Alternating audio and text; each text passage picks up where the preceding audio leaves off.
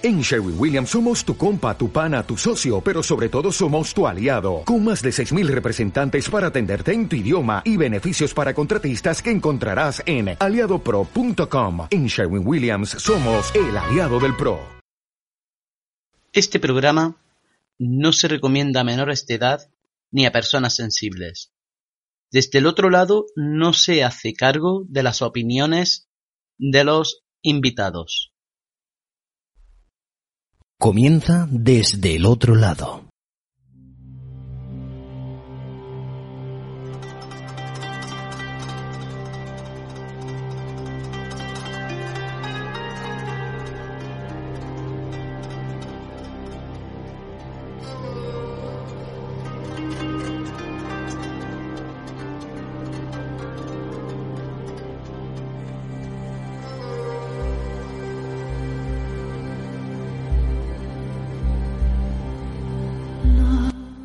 Muy buenas noches y bienvenidos a Desde el otro lado.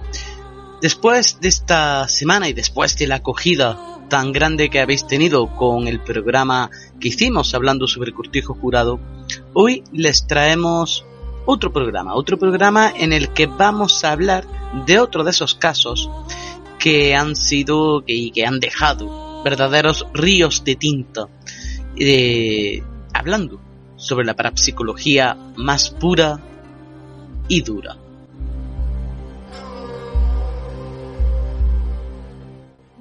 Y recordarles, por supuesto, que seguimos teniendo abierto el concurso de relatos cortos de terror, en el que el ganador, en el que el ganador, eh, su relato será emitido en el programa del día 31 de octubre el día de Halloween o día de Samaín, en el que haremos algún especial hablando sobre los orígenes de esta festividad tan, tan llamativa. Espero que la semana la hayan pasado lo mejor posible, que sobre todo hayan disfrutado del programa anterior, que por lo que veo en el número de descargas, desde luego se está viendo que sí. Les habla Daniel Maya y como siempre suelo decir, comenzamos ahora mismo.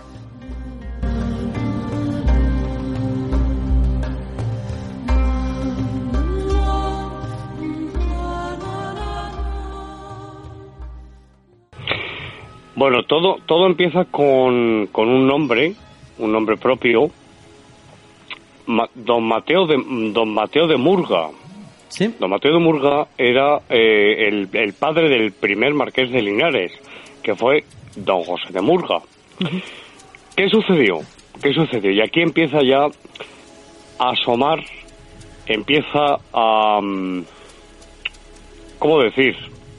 A aparecer, a surgir el inicio de lo que ya adelanto que verdaderamente, al menos la noche madrugada que estuvimos nosotros, fue paranormal. Es decir.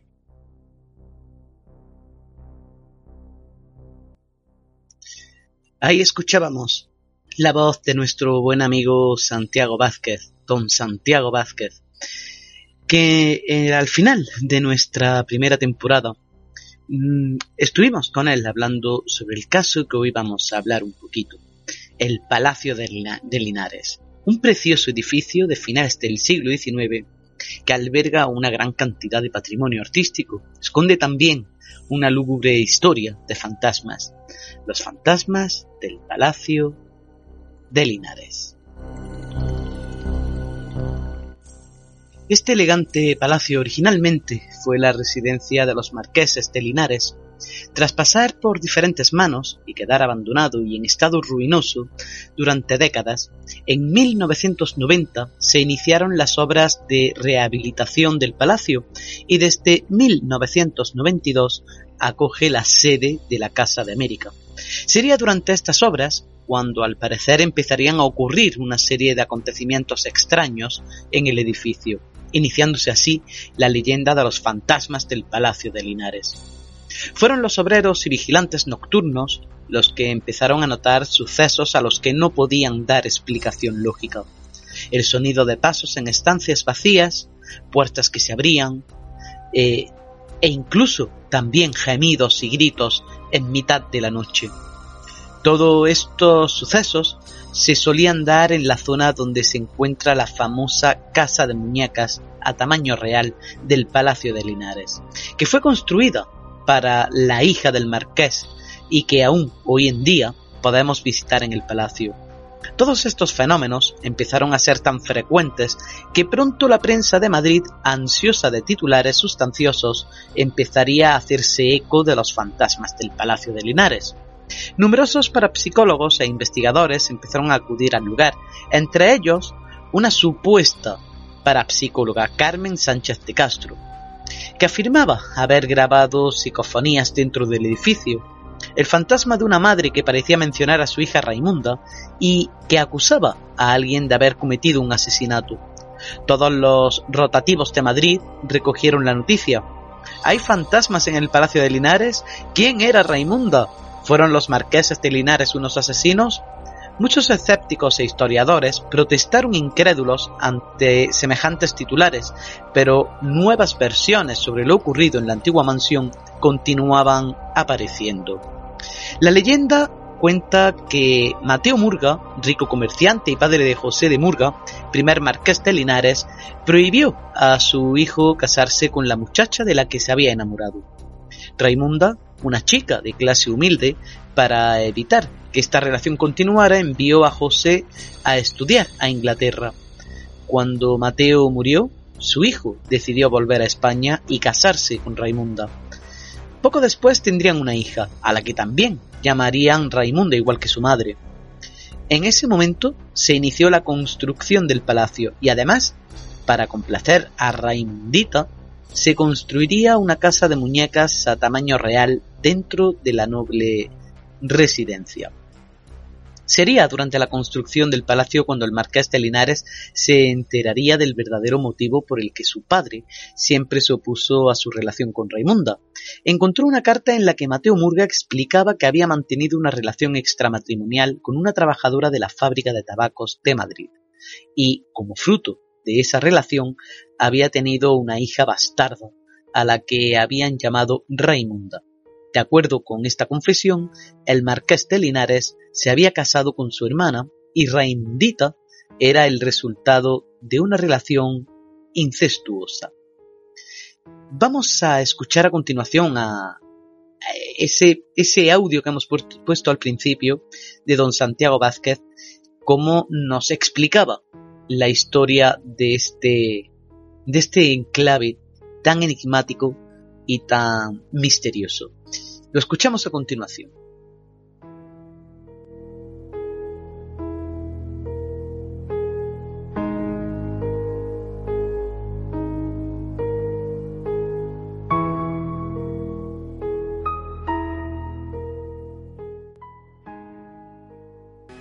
Volvemos aquí desde el otro lado, junto con la música de Evangelis.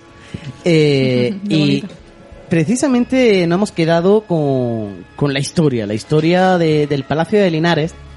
Y vamos a intentar viajar hacia el año 1830, porque aquí ocurre algo bastante curioso. Eh, ¿No es verdad, Santiago? Bueno, todo, todo empieza con, con un nombre, un nombre propio, don Mateo de, don Mateo de Murga, Don Mateo de Murga era eh, el, padre del primer marqués de Linares, que fue don José de Murga. ¿Qué sucedió? ¿Qué sucedió? Y aquí empieza ya a asomar, empieza a... Mm, ¿Cómo decir?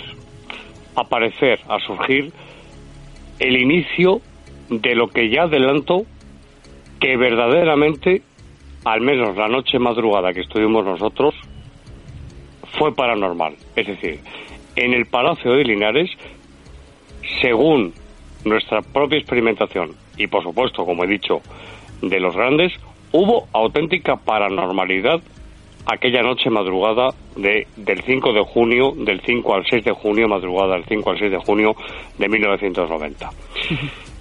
El, el marqués, el, el, padre del primer marqués de Linares, eh, Mateo de Murga, tuvo al parecer, y lo digo muy diplomáticamente, pues eh, al parecer eh, tuvo un, un escarceo con pues con una, una cigarrera, una estanquera eh, de la calle Alcalá.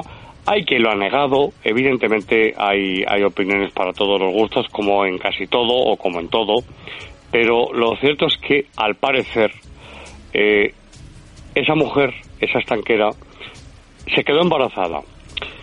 Y fruto de ese embarazo nace doña Raimunda Osorio. Quiso el destino que el primer marqués de Linares, José de Murga, como he dicho, don José de Murga, conociera a Raimunda Osorio y Ortega, que era la hija de la estanquera, es decir, la hija del marqués, perdón, la hija del, del padre del primer marqués. ¿Qué sucedió? Que se conocieron, se conocieron y se enamoraron perdidamente y locamente. Don Mateo Murga sabía que eran hermanos. Él lo sabía. ¿Y qué sucedió?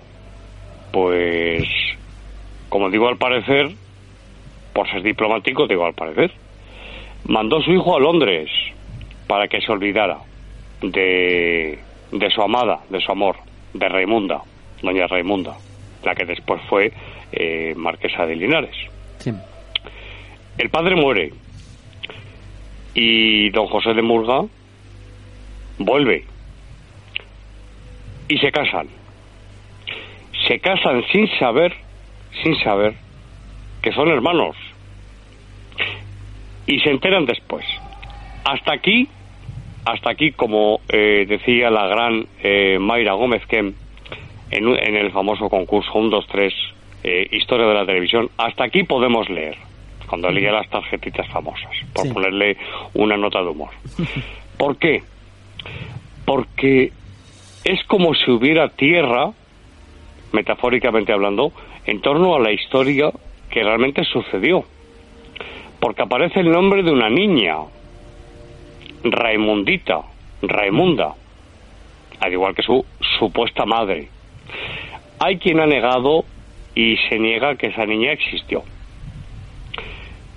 Yo sí que os puedo decir algunas cosas, entre otras, que para mí son esenciales y principales y que son muy importantes. Por ejemplo, una de las preguntas. Si no había niña, ¿para qué mandó el marqués de Linares, ya construido el palacio? ¿Para qué mandó construir una casa de muñecas en el jardín? Que todavía hoy se puede visitar y que ha sido reformada y reconstruida. Cierto. Que pinte una casa de muñecas una casa de muñecas. ¿Quién juega en una casa de muñecas? ¿El marqués de Linares? ¿Y la marquesa? No. Jugaba una niña y no solamente la niña. Esa es una. Pero es que hay más. Hay más cosas. Hay, eh, yo no sé si sigue habiendo, no sé si se ha quitado o no. Yo os hablo de aquella noche, que en realidad fue como entrar, y es verdad, lo he dicho más de una vez, fue como entrar en, pues eso, a finales del siglo XIX, principios del XX, en otro tiempo, como si nos metiéramos en una máquina del tiempo, viajásemos hacia atrás aproximadamente eh, 100 años, estaba todo eh, prácticamente igual que lo dejaron los marqueses, exceptuando, si se me permite esta expresión eh, coloquial, salvo las sábanas, es una forma de hablar. Quiero decir, es que nadie habitó el palacio se dice que, perdona, hubo una familia que estuvo un tiempo. Bueno, a mí por lo menos no me consta, si me equivoco que me perdonen, que el palacio pasó de unas manos a otras. Pasó, por ejemplo, por citar algunas empresas eh, que compraron el palacio, al morir los marqueses, que además murió eh, uno y después a los pocos meses murió el otro, es decir, eh, murieron prácticamente al mismo tiempo, con una diferencia, como digo, de meses. Pues pasó por Transmediterránea, por, pasó también por eh, la caja de ahorros, pasó por una empresa llamada Teseo, otras empresas, y finalmente compra em, el Palacio de Linares lo compra el empresario eh, don Emiliano Revilla, que poco tiempo después fue secuestrado por ETA. Estuvo secuestrado, como todos sabemos, por ETA. se ha hablado de la maldición del palacio, que si queréis después hablamos de ello. Sí, que Lo cierto es que nadie, que es a donde voy, que es el tema del misterio, de lo, de lo que es eh, el núcleo del programa, es que nadie quiso habitar el palacio, nadie quiso dormir, nadie quiso eh, trasladarse a ese lugar. La pregunta es por qué. La pregunta es por qué.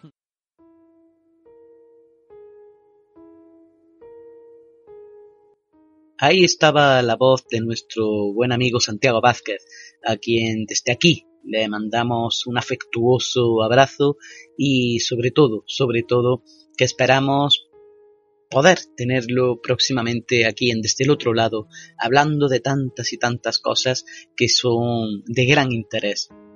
Como decía Santiago, esa era la historia del, lugar. A partir de que encuentran esa esa carta en la que eh, se entera el marqués que se ha casado con su propia hermana. Es a partir de ahí eh, donde salen diferentes teorías. Fueron creadas arropadas siempre por el sensacionalismo de la época, ojo. Una de ellas contaba que Raimundita había nacido deforme y padecía diferentes síndromes como resultado de esta, de esta pecaminosa unión entre hermanos. Pero la versión más morbosa y más difundida en la época cuenta cómo los marqueses de Linares, horrorizados ante el descubrimiento de la carta, decidieron matar a su propia hija por considerarla maldita y ser la prueba del incesto. También circulaban en la época diferentes versiones sobre el asesinato de Raimundita, eh, como que por ejemplo fue ahogada en una de las lujosas bañeras de mármol del palacio, o que fue también emparedada en uno de los muros exteriores de la mansión. La historia se tergiversó aún más, ya que también circulaban teorías que contaban cómo tiempo después, tras la muerte de la marquesa, José quedó sumido en la pena y decidió suicidarse, no sin antes dar orden de ser enterrado en el mismo jardín del palacio.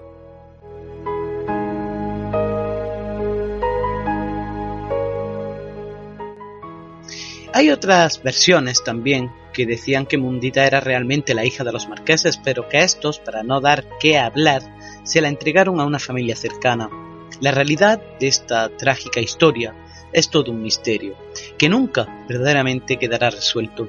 Más real fueron los estudios que llevaron a cabo un año antes un grupo de prestigiosos investigadores, liderados por un cura jesuita, un año antes de que las psicofonías las famosas parafonías, vieran la luz. Estamos hablando del Padre Pilón y el grupo Epta. Hechos inexplicables como estancias a, a temperaturas gélidas, melodías de órgano de origen desconocido o incluso apariciones de un espectro con forma de niña correteando por el salón del baile.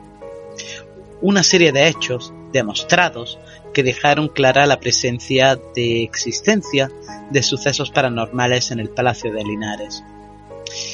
Vamos a escuchar la grabación, o las mejor dicho, las grabaciones en las que la supuesta doctora Carmen Sánchez de Castro obtuvo eh, en el palacio. Hay que decirlo, estas grabaciones fueron falsas, no fueron parafonías verdaderas. Pero para saber y entender de lo que estamos hablando, hace falta ponerlo. Hay que decir que en estas grabaciones se podían escuchar voces que hablaban de forma nítida y clara. La primera, una voz masculina, gritaba fuera, no, aquí no. La segunda, quizás la que más angustia producía, era de una niña que con voz quebrada susurraba, mamá, yo no tengo mamá. La última, la de una mujer mayor, decía varias frases, entre ellas la más reveladora de todas era mi hija Raimunda nunca oyó decir mamá. Vamos a empezar escuchando precisamente esa, esa parafonía, esa supuesta parafonía, eh, que dice mi hija Raimunda nunca oyó decir mamá. La escuchamos a continuación.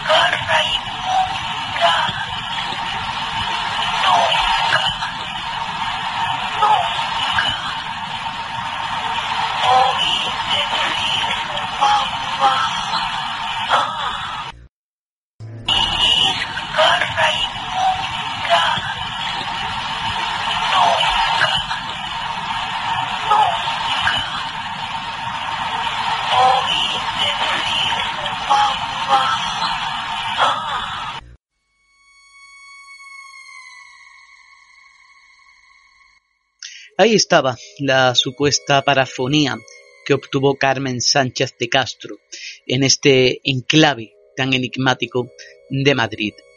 Lo primero que llama la atención, lo primero que llama la atención es esa perfecta dicción, es decir, esa perfecta pronunciación eh, de las palabras.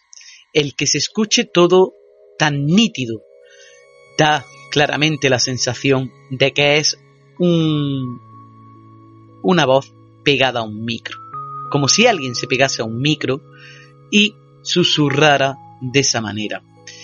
Está claro que esta parafonía en toda regla pues es una parafonía falsa. ¿Qué es lo que notamos en una parafonía cuando la parafonía es verdadera? Lo primero que se nota es una rotura en el sonido antes de que entre la voz, una especie de chasquido. Cuando ocurre ese chasquido, es cuando entra la voz.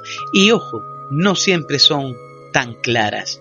Como hemos dicho más de una vez aquí en Desde el Otro Lado, las parafonías eh, las clasificó Constantin Raudive, las que clasificó eh, en una escala. Tenemos las de tipo A, que son totalmente audibles y que se entiende a la perfección lo que dicen. Luego tenemos las de tipo B, que esas podrían dar a varias interpretaciones, pero mm, son bastante audibles, no llegan a hacer, no llegan a hacer falta elementos externos. Y luego tenemos las de tipo C, que aquí ya sí necesitaríamos de auriculares, eh, mesa mezclas, etcétera, para poder eh, escuchar e identificar lo que dice. Está claro que esta parafonía, desde luego, no era para nada original. Pero ¿qué ocurrió con esta señora? ¿Qué ocurrió con Carmen, eh, con Carmen Sánchez de Castro? Lo que ocurrió fue muy, muy sencillo y muy simple. precisamente unos días después de haber eh, exhibido estas supuestas parafonías, esta señora, en concreto, el 5 de junio de 1990 fue eh, detenida por temas económicos. Es decir, ya vemos aquí en parte que esta señora, pues bueno, eh, tenía también ciertos temas con la ley en tema de eh, económico. Así que no es, no es de extrañar que a lo mejor quisiera dar notoriedad a, todo esto, a todas estas supuestas parafonías, para poder conseguir algo de dinero.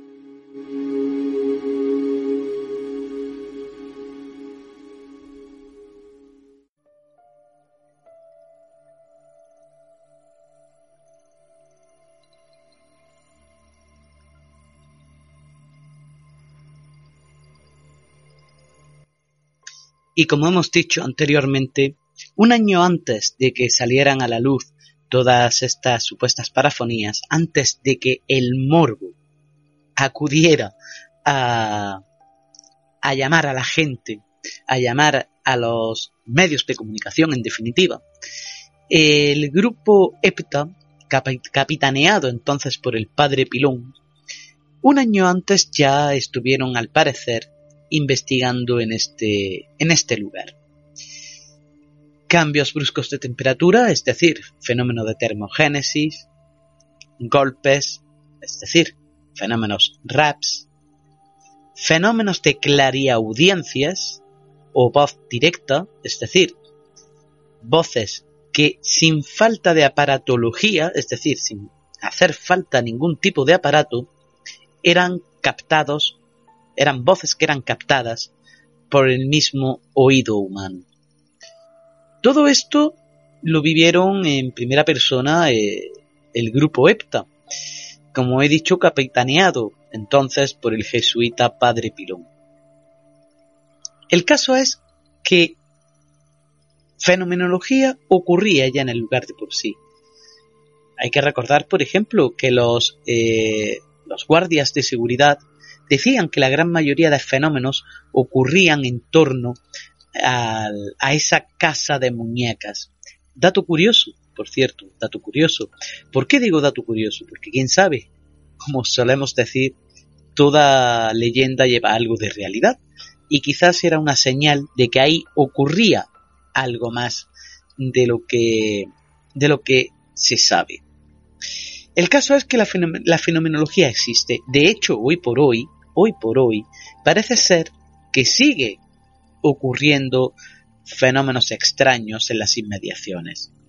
¿Cuántos casos no hay? Como por ejemplo el tan conocido y del que tantas veces hemos hablado aquí en desde el otro lado, el caso de la Diputación de Granada, hoy día sede del, del catastro provincial. Pues parece ser que también siguen ocurriendo algún suceso que otro eh, en este inmueble, en este enclave. Pues al igual ocurre en la Casa de América, hoy día Casa de América, antiguamente Palacio de Linares. Vamos a escuchar a, Santiago, a Santiago Vázquez, en esa entrevista que le hicimos a Santiago Vázquez, cómo eh, vivieron ellos los fenómenos eh, en, el mes de junio eh, de 1990 en el Palacio de Linares. Lo escuchamos a continuación.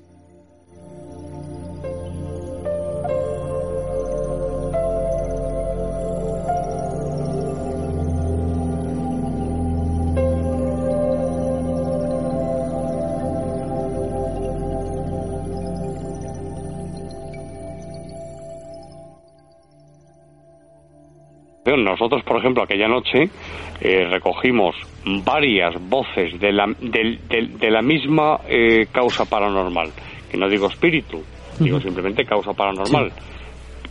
Voces de un niño o niña, no se puede definir si es niño o niña.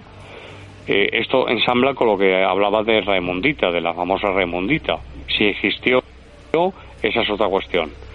Bueno, pues tenemos grabaciones de aquella noche, ahí están las cintas originales en mi archivo, donde la palabra o el vocablo mamá aparece en varias de ellas, en diferentes estancias, en diferentes horas de la noche madrugada y que están en las cintas originales que grabamos en, en, aquella noche madrugada, por aquel entonces el soporte era la cinta de cassette. Y en todas ellas esa voz infantil decía lo mismo. Mamá. Es lo que decía, mamá. ¿Eh? En alguna de ellas, en alguna de ellas, en dos que recuerdo ahora mismo, si no recuerdo mal, después de decir mamá, un lamento. Ahí están las grabaciones, eh, alguna vez las hemos emitido. Es decir, que, sí. Ahí estaba Santiago contándonos cómo mm, obtuvo parte de, esa investigación, parte de esas parafonías que obtuvieron esas noches en el Palacio de Linares. Vamos a escuchar a continuación eh, dos parafonías, dos parafonías que obtuvieron esa misma noche y que la verdad mm, van a ver todos ustedes la diferencia que hay de una a otra. El caso es que es súper interesante. Eh, hay alguna que se escucha un lamento, otra que se escucha una palabra malsonante. Vamos a decir, es la primera que vamos a poner.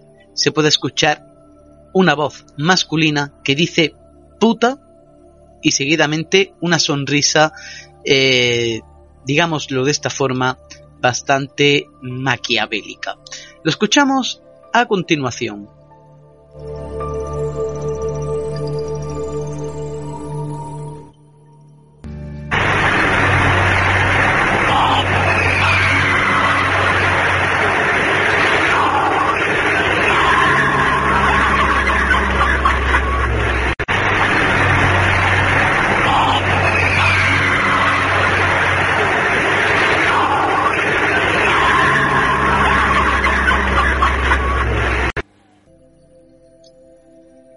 Pues como pueden escuchar, es difícil escucharlo un poquito.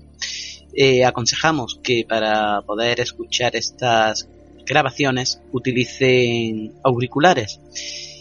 Se puede entender la palabra puta muy susurrante, muy susurrante, y de seguida se escucha una una voz, una sonrisa muy sarcástica, muy digámoslo así, que proyecta, proyecta algo de malignidad.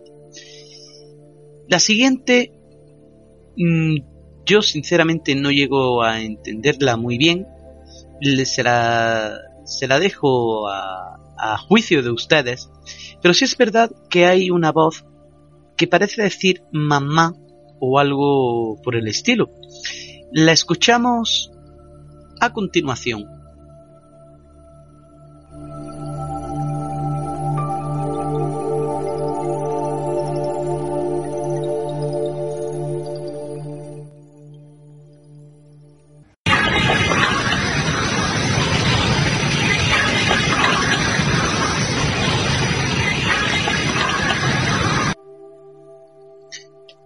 Pues eh, nos hemos confundido de, de parafonía, pero esta también se obtuvo en el Palacio de Linares. En concreto, eh, la obtuvo el profesor don Germán de Argumosa y Valdés, y en ella se puede eh, escuchar claramente una voz femenina que dice quítame la falda. Es curioso, es curioso, porque de ser así, se... qué cosas, qué cosas habrán ocurrido en este, en este enclave. La siguiente que vamos a escuchar, se puede escuchar una especie de lamento, un quejido, un quejido doloroso. Lo escuchamos a continuación.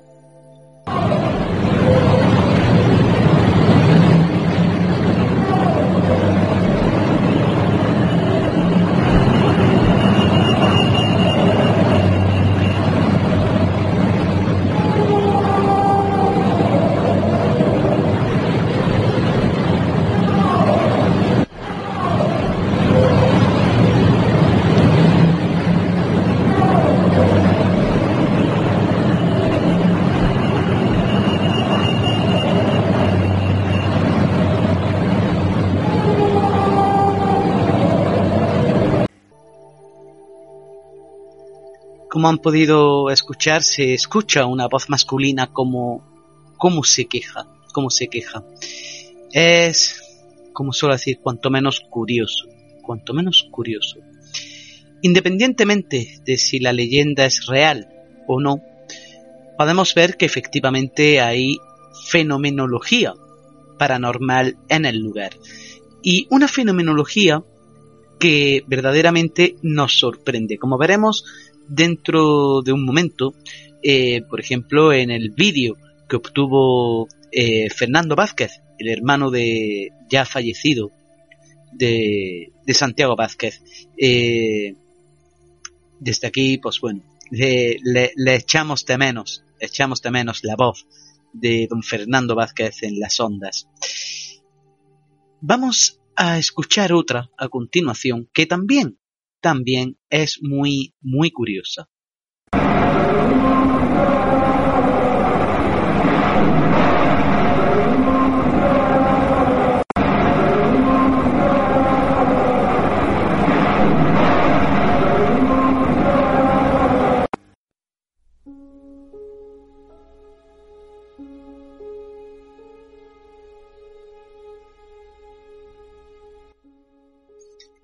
Esta parafonía sí verdaderamente era, clara. Se escucha claramente una voz masculina como grita el nombre de Raimunda. Quizás otra señal más de que en verdad la leyenda no es tan leyenda, sino que es más realidad de lo que creemos. A continuación vamos a escuchar en la voz de Santiago cómo consiguieron esa imagen que salió en el programa de,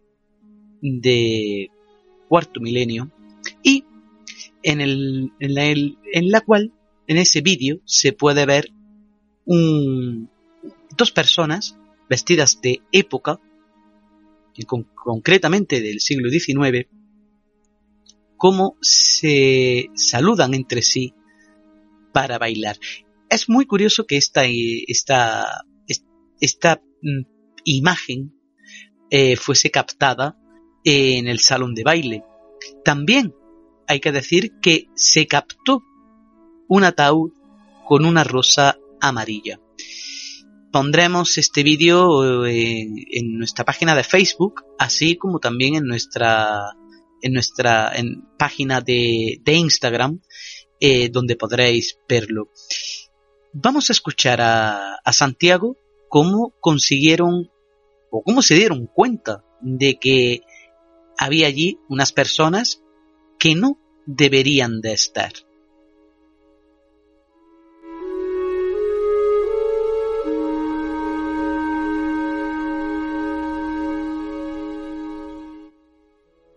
Pues eso fue eh, de la forma que en muchas ocasiones, no en todas, eh, la causa paranormal suele actuar. ¿Cómo suele actuar? Pues actúa eh, cuando quiere, como quiere, donde quiere, de forma muchas veces huidiza, y en nuestro caso nos dimos cuenta de que eso estaba ahí ocho años después.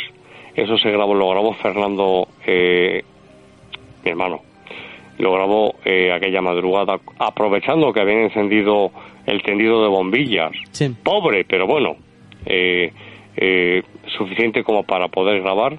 No llevábamos, no llevábamos antorcha, en el sentido de que no llevábamos foco, pero cuando hace un barrido que aparece, en fin, fue difundido a través primero de Telemadrid, en el programa de Javier, Javier Sierra, al que fui invitado, eh, después, en, por supuesto, en Cuarto Milenio, eh, varias veces a través de los años. Eh, bueno, pues hizo un barrido. Estábamos en, en, lo que llamamos la base, ¿no? Nuestra base, donde dejábamos las cosas, en fin, las bolsas, las, las, fundas.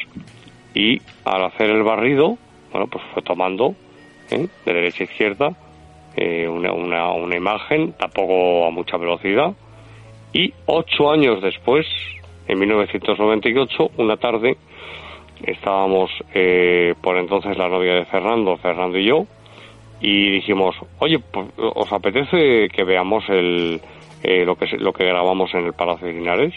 Pues venga, pues vamos a verlo. Bueno, pues empezamos a verlo y cuando estábamos visualizando la grabación, al llegar a ese punto, aparte del ataúd, que esa es otra, el famoso ataúd con la rosa amarilla atravesada, eso fue después, eh, no había absolutamente nada, eh, ni mesas, ni no había absolutamente nada. Bueno, pues eh, parar, parar, que hay, hay, hay, algo, que es, que es eso que se ve ahí en movimiento. Bueno, pues dimos, nos dimos cuenta de que había dos figuras, que era concretamente en el salón de baile, dos figuras que haciendo eh, una limpieza que hizo eh, el equipo de Javier Sierra en Telemadrid del programa, eh, cuando fue invitado y se emitieron las imágenes, creo que fue por primera vez, si no recuerdo mal, de limpieza. Hablamos de una cinta del año 90, cuidado. Sí. Es una cinta que la original se conserva, pero que está muy gastada. ¿Por qué? Primero por los años y segundo porque se ha puesto muchas veces en casa a muchas personas que han venido y que nos han pedido después del 98 eh, que les, que les pusiéramos la grabación, ¿no? Sí, Santiago, estamos ya fuera de tiempo total.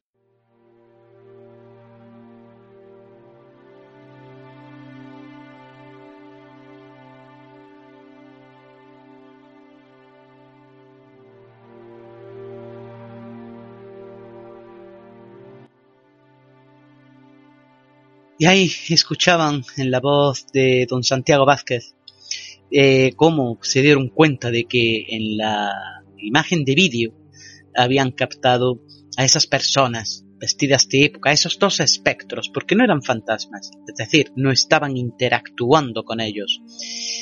Es la diferencia que hay entre un fantasma y un espectro, que el fantasma siempre interactúa con el testigo, mientras que el espectro no interactúa para nada con el, con el testigo. Es como si estuviera eh, en un punto, en una época en la que se ha quedado, vamos a decirlo así vulgarmente, atrapado. Ese fue, han sido algunos de los fenómenos que llegaron a vivir en, el Palacio de Linares. También llegaron a vivir eh, fenómenos de clariaudiencia o voz directa, como por ejemplo el escuchar el llanto de un niño que no fue ni por dos ni tres segundos, sino un largo tiempo, eh, y que no sabían exactamente de dónde, de dónde provenían. Ahora a continuación les vamos a dejar con, con una de las historias de nuestro amigo Teo Rodríguez y que desde luego, desde luego, espero que sea toda una delicia para ustedes. Les dejamos esta historia corta de terror que, sinceramente, para las fechas en las que estamos, es lo que va pegando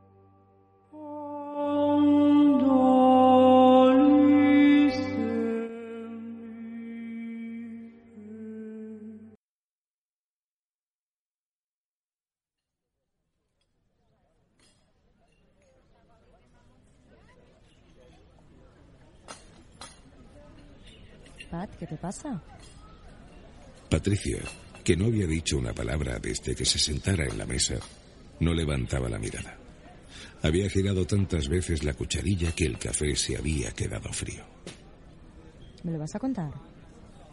Patricia y Bea eran dos azafatas que por segunda vez en aquella semana hacían noche en el mismo hotel antes de su regreso a Madrid. Es por Fran.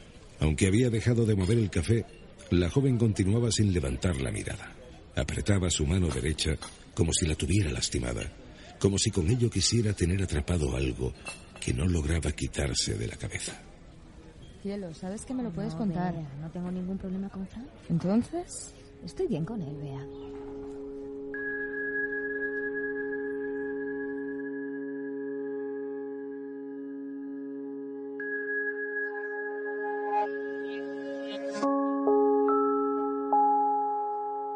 Horas antes, Patricia llegó al hotel procedente del aeropuerto.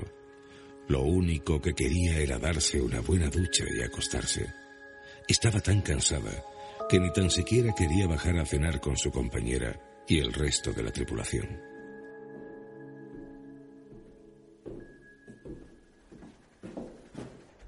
No, no me apetece, cariño, de verdad. Luego se lían y, y nos dan las tantas.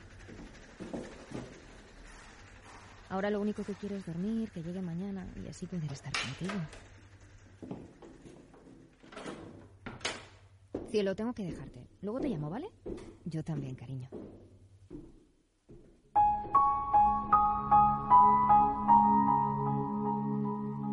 Patricia llegó a su habitación. Como en cualquier hotel, en lo primero que se fijó fue en la cama, en el tamaño, en el número de almohadas y en si cerca de ella había una ventana.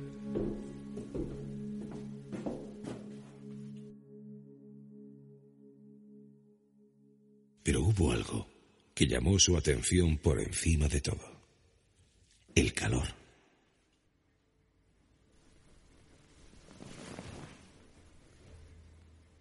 Mientras probaba el colchón sentada en él, buscó con la mirada el aparato del aire situado justo por encima de la puerta de entrada. Allí dentro, la temperatura era demasiado alta. Patricia era muy friolera y teniendo en cuenta que corrían los últimos días de noviembre, el calor era de agradecer, pero el de su habitación era excesivo.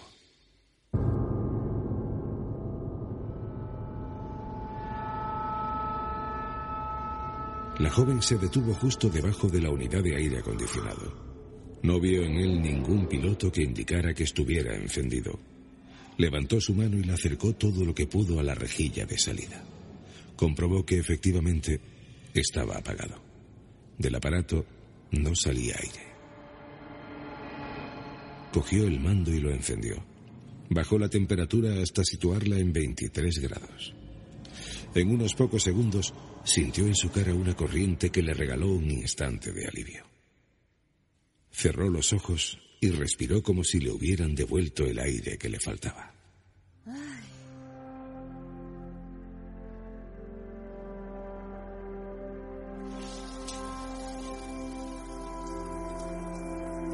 Era lo que había estado deseando desde primera hora de la tarde.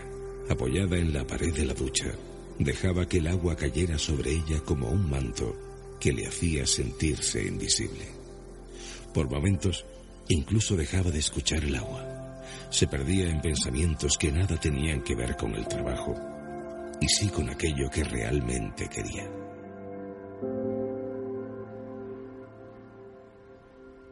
Cuando abrió los ojos, Tuvo la sensación de que habían pasado horas, pero apenas habían transcurrido diez minutos.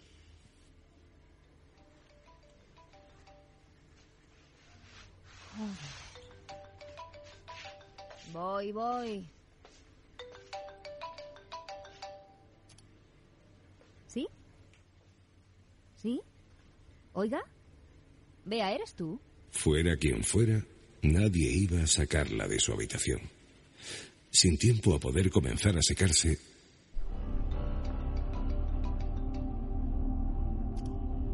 ¿Quién es?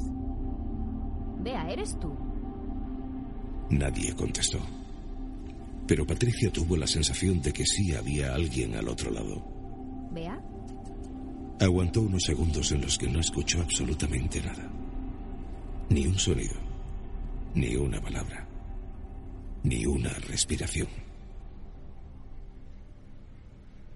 Cuando colgó, la joven se quedó de pie junto a la mesilla, mirando al teléfono, esperando a que sonara de nuevo, pero no lo volvió a hacer.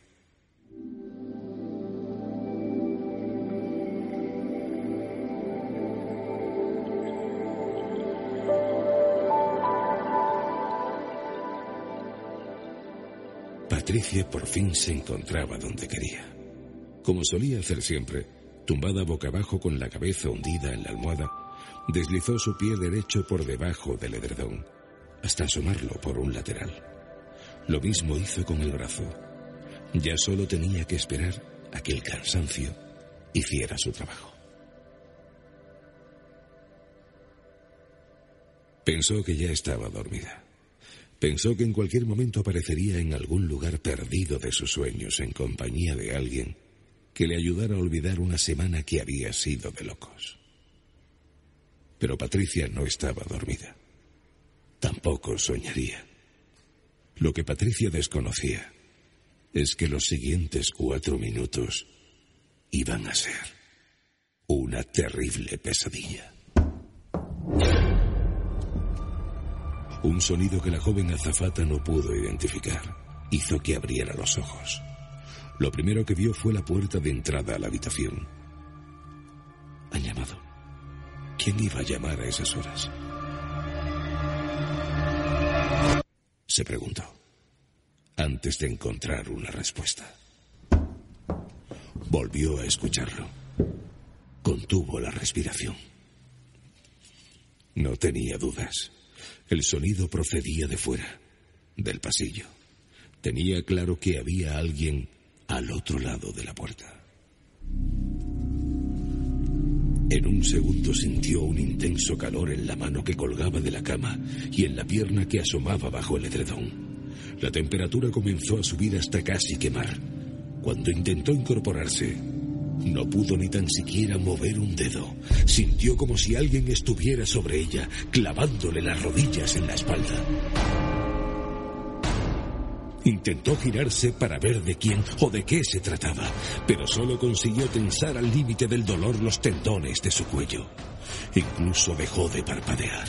La joven sentía un abrasador escozor en los ojos que se hizo más intenso con las primeras lágrimas provocadas por el esfuerzo.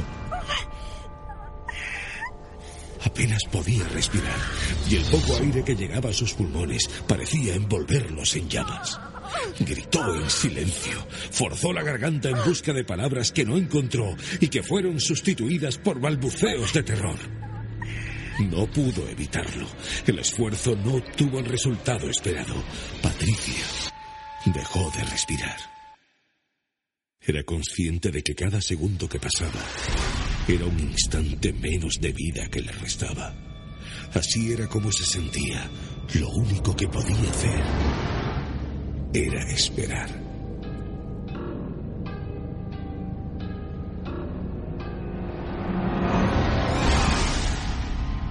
Fue entonces cuando tumbada en la cama boca abajo, vio como una luz naranja se colaba al interior de la habitación, por debajo de la puerta. La temperatura, que ya de por sí era elevada, subió aún más. La joven sentía sobre su piel unas llamas que no veía, pero que parecían abrasar la vida. Volvieron a sonar los golpes. Alguien parecía llamar a la puerta. Cuando los pensamientos parecían perderse definitivamente en la sinrazón y la agonía estrangulaba sus esperanzas de vida, Patricia movió un dedo, luego otro. Así, hasta que pudo cerrar con fuerza el puño y por fin La joven azafata se incorporó sobre la cama, se libró del edredón y corrió hacia la puerta. Cuando llegó a ella y agarró el pomo, fue como si agarrara un pedazo de acero incandescente. Su piel se encogió, desprendiendo un desagradable olor a carne quemada que agrió su gesto. Cuando soltó el pomo, el dolor la empujó hacia atrás, apartándola de la puerta. Al segundo paso, sintió que chocaba contra alguien, contra una persona que estaba allí con ella. Pudo sentir cómo una presencia la sujetó con sus manos por la cintura. Pudo sentir cómo tiró de su camisón para que se girara. Muy despacio, Patricia se giró. Olvidó por un momento todo lo que había sucedido hasta entonces. Nada podía compararse a lo que sentía en aquellos momentos. Todo había quedado en nada. Allí dentro, justo detrás de ella, había alguien. Podía sentir cómo agarraba sus ropas. Podía sentir su respiración, su aliento su hedor. Cuando por fin el pánico permitió que la joven se diera la vuelta, allí no había nadie. Al menos nadie que pudiera ver físicamente. Comenzó a temblar.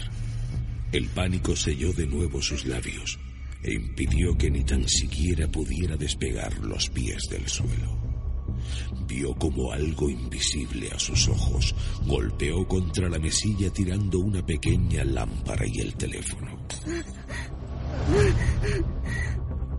Cómo el edredón y las sábanas se arrugaban, como si quien había sentido a su lado correteara por encima en dirección a la ventana.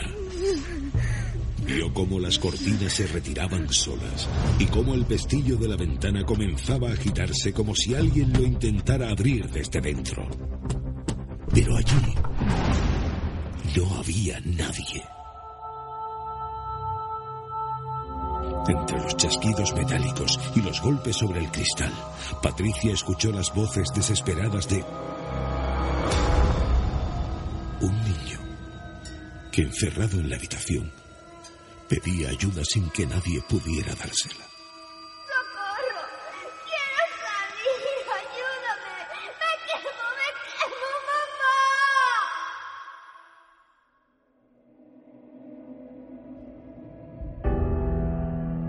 Que Patricia desconocía de aquel lugar es que aquella noche se cumplían 30 años de un trágico suceso.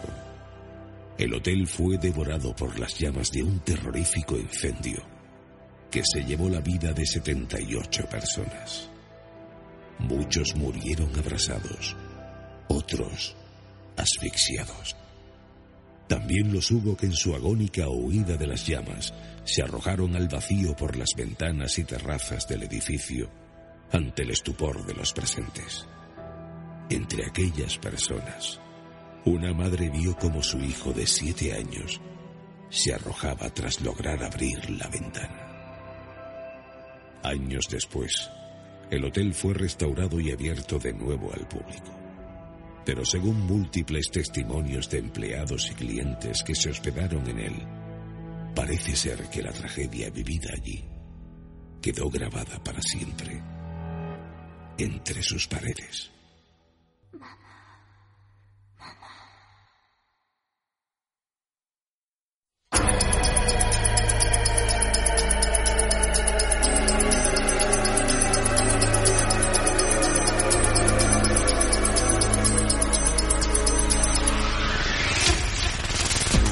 Si queréis comunicaros con nosotros podéis hacerlo en la dirección desde el otro lado 2016 gmail.com y en Facebook desde el otro lado.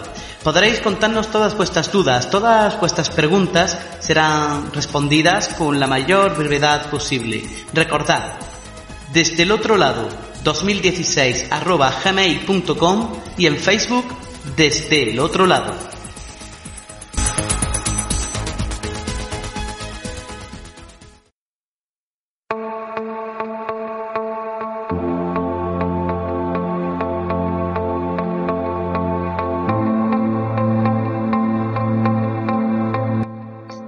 Llegamos al final del programa.